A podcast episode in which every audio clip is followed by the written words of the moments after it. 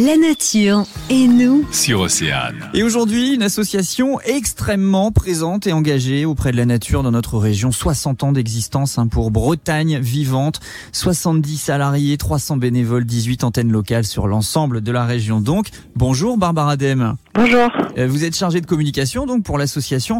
Alors on veut tout savoir, euh, quel est votre rôle et quelles sont euh, de manière générale en tout cas les actions que vous menez dans la région? Alors Bretagne Vivante, comme vous l'avez dit, est présente partout en Bretagne avec trois missions principales. La première, c'est d'alimenter la connaissance autour de la nature. Donc on essaye de voir un peu qu'est-ce qu'il y a de particulier en Bretagne en menant des inventaires, des expertises. C'est évidemment les actions de protection puisque une fois qu'on a trouvé des espèces incroyables ou des habitats à préserver, évidemment, eh ben, on met en place des actions de protection.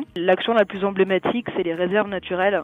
130 sites naturels, alors soit sous forme de réserves naturelles nationales, régionales, ou d'autres des réserves qu'on nous on appelle associatives, donc ça va être des sites beaucoup plus euh, réduits, mais avec euh, un habitat particulier, avec une espèce emblématique ou une flore particulière. Et d'ailleurs, je savais pas à ce sujet qu'on peut donc nous-mêmes protéger des espaces avec Bretagne vivante, hein, c'est ça?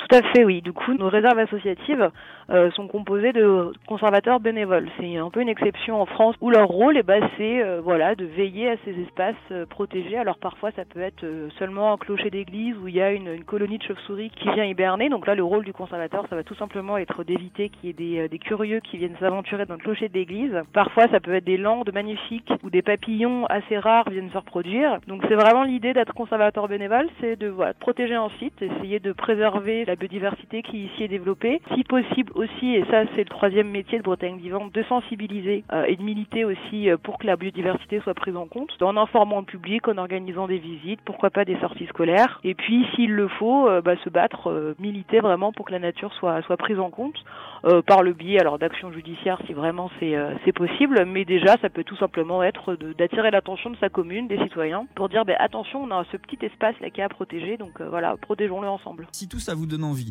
d'en savoir plus au moins sur l'association, rendez-vous sur bretagne-vivante.org. Merci beaucoup Barbara. Merci à vous. Le magazine, midi 14h. Sur Océane.